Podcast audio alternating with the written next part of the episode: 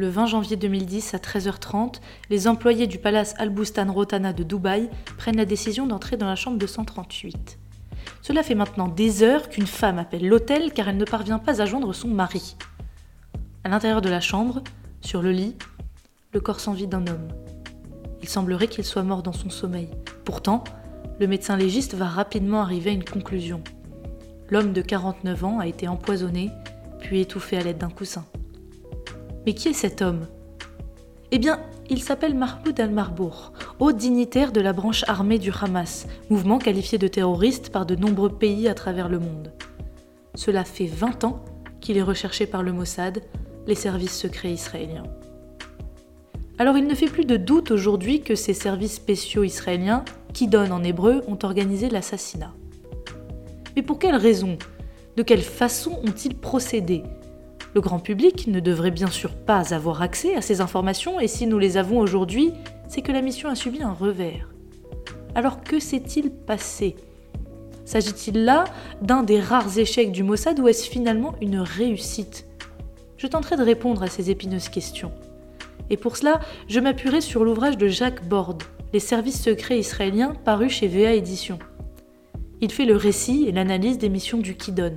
Partant d'Eichmann jusqu'à la guerre de Syrie, il nous livre une analyse passionnante de ces services de renseignement. Je m'appelle Lauria Zenou et vous écoutez Vadémécom.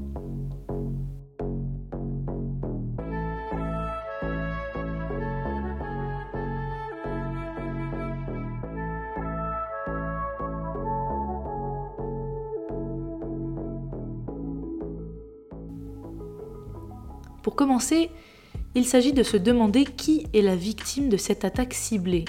Qui est Mahmoud al-Marbour Eh bien, il n'est ni plus ni moins considéré comme le fournisseur numéro 1 d'armes pour le Hamas, provenant d'Iran. Il est le coordinateur qui permet les attaques de la bande de Gaza vers Israël. Proche des frères musulmans, il était venu commercer aux Émirats arabes unis comme il en avait l'habitude il est clair que sa mort n'est pas un hasard et l'enquête va révéler un scandale de grande ampleur. 27 membres des services secrets israéliens seraient impliqués. 27, c'est un chiffre faramineux, une équipe composée donc de 26 hommes et d'une femme, munis de vrais passeports, mais de fausses identités pour se rendre sur place. Alors l'enquête se base en premier lieu sur le témoignage de deux Palestiniens extradés par la Jordanie où ils avaient fui après le meurtre. Ils avaient coopéré avec les services secrets israéliens dans le cadre de renseignements sur le dirigeant du Hamas. Arrivés à Dubaï, ces derniers se sont montrés relativement bavards et ont confirmé le lien entre le Mossad et la mort de Mahmoud al-Marbour. Ce sont les membres du Mossad et plus précisément de l'unité Césarée qui ont opéré dans cette affaire. Césarée, c'est une ville israélienne dans, laquelle, en l'an 66, les Juifs s'étaient révoltés contre les Romains. Attachés à cette identité, les membres du commando sont formés à l'établissement de la force israélienne à travers le monde. Cette affaire, vous vous en rendrez très vite compte, est particulière car le détachement du Mossad va, de façon inattendue, contrevenir à tout ce que l'on peut imaginer en termes de renseignement et de professionnalisme.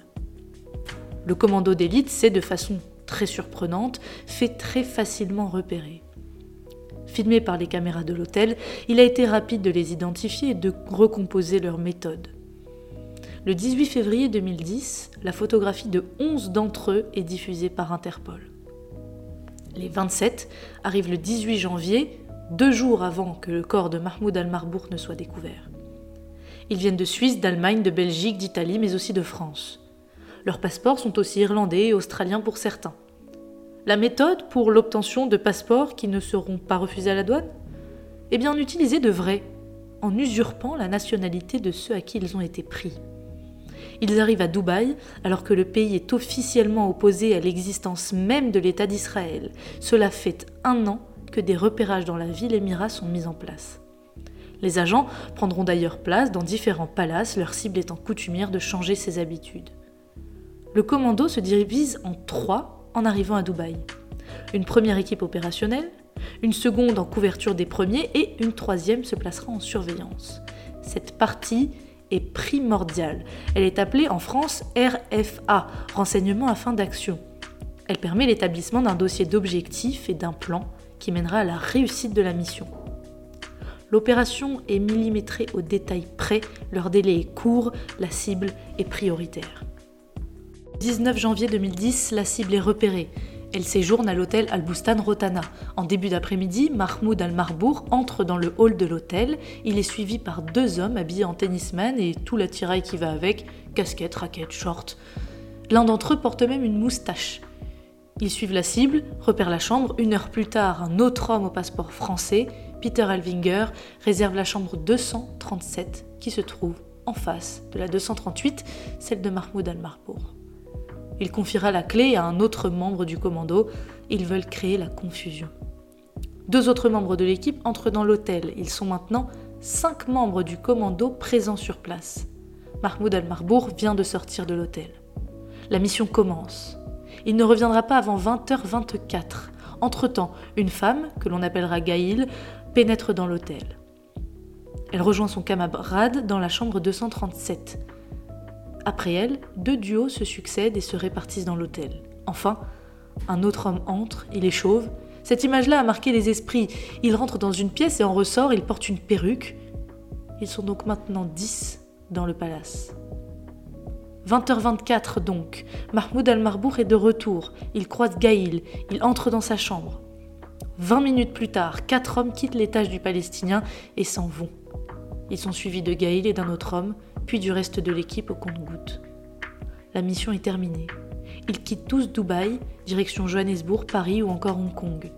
Mahmoud al-Marbour est mort. Il a été empoisonné à la succinylcholine, un puissant anesthésiant, puis étouffé à l'aide d'un coussin. Vous devez trouver qu'il s'agit là d'un drôle de récit. Si ces agents étaient si bien entraînés, comment cela se fait-il que l'on en sache autant? Qu'ils aient été filmés par les caméras de sécurité de l'hôtel que l'on connaisse jusqu'à leur nom et la méthode qu'ils ont utilisée pour obtenir des passeports. Comment des agents du Mossad ont-ils pu commettre de telles erreurs opérationnelles? C'est là d'ailleurs que réside le cœur du scandale qu'a suscité cette attaque. Loin d'avoir provoqué l'émoi de la communauté internationale, la mort de Mahmoud al-Marbour passe bien après le fait que des passeports de pays amis aient été utilisés par les services secrets israéliens. On sait maintenant que les membres du commando étaient munis de passeports britanniques, au nombre de 6, 3 Irlandais et un Allemand au moins. Cela a provoqué de véritables tensions entre ces pays européens, dont certains citoyens s'étaient vus usurper leur identité, et Israël. C'est cette conséquence désastreuse qui fait douter de la réussite de l'opération, car Israël n'a aucunement besoin de se mettre à dos ses pays amis. Ses ennemis sont déjà suffisamment nombreux.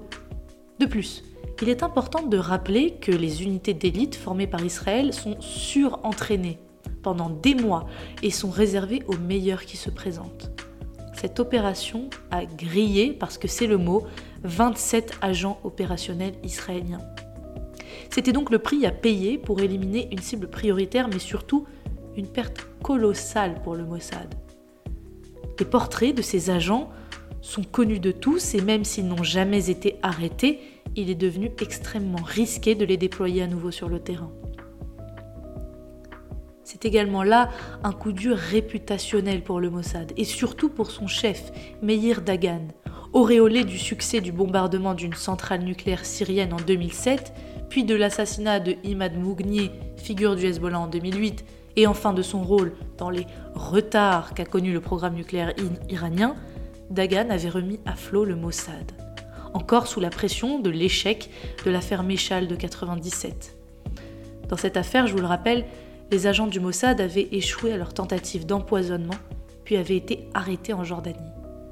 L'humiliation était telle qu'Israël avait été obligé de fournir l'antidote et de libérer un prisonnier pour récupérer ses agents. Cette affaire de 2010 donc vient casser la montée en puissance de Dagan et de ses forces spéciales il est directement visé par le général Kalfan qui l'enjoint à reconnaître sa responsabilité seulement quelques jours après la découverte du corps de Mahmoud al-Marbour.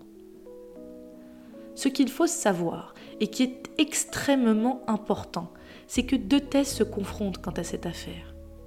A-t-elle été finalement bâclée ou bien parfaitement orchestrée? Là, Je vous laisserai en juger par vous-même, et c'est cela qui est si spécial chez les services secrets de façon générale. Lorsqu'une affaire apparaît au grand public, c'est que les agents ont été découverts. Et pourtant, au Mossad, à 95% du temps, l'affaire dont on prend connaissance est achevée. La mission, presque à chaque fois, a réussi. Et c'est le cas de notre affaire finalement, puisque Mahmoud Al-Marbour est bel et bien mort. Et aucun des 27 agents n'a été arrêté à ce jour. Mais aussi et surtout, c'est peut-être un coup de force de la part des services secrets israéliens. Ils montrent ici qu'ils peuvent atteindre n'importe qui, n'importe quand et n'importe où, même dans un pays arabe hostile à Israël. Jacques Borde, dans son ouvrage Les services secrets israéliens, paru chez VA Édition, l'explique. Ce revers a su montrer au Kidon les difficultés liées aux nouvelles technologies. Cette époque où il était possible de supprimer des ennemis dans le secret le plus total est révolue. Leur capacité de s'exfiltrer si rapidement est une force, mais il conviendra de le faire sans être repéré. Il faut également relever que cet assassinat a provoqué un vent de panique dans les services de renseignement arabes, ainsi qu'au sein des unités de rébellion contre Israël. Une simple brèche dans la sécurité de Mahmoud al-Marbour a entraîné sa mort. La finalité de cette mission reste ambiguë, mais soulève un véritable enjeu en matière de renseignement. Elle illustre cette rupture entre l'ancien monde, où les opérations sous couverture pouvaient facilement être mises en place, et celui des passeports biométriques et de la surveillance massive par les caméras.